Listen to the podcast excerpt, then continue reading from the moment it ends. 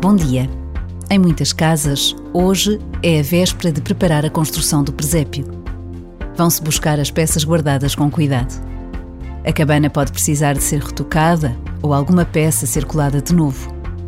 E ainda há quem não dispensa as pedras que marcam caminhos feitos de areia, o espelho redondo para imitar o lago, o musgo que já não é natural, mas que lembra idas antigas a matas silenciosas. Quando cada peça for colocada com cuidado, e se deixar vazio o berço do menino, pressente-se a beleza da noite de Natal. Quando em Belém, deitado numas palhinhas, nasceu Jesus, o Salvador do mundo. Por vezes, basta a pausa de um minuto para reconhecermos a essência do Natal.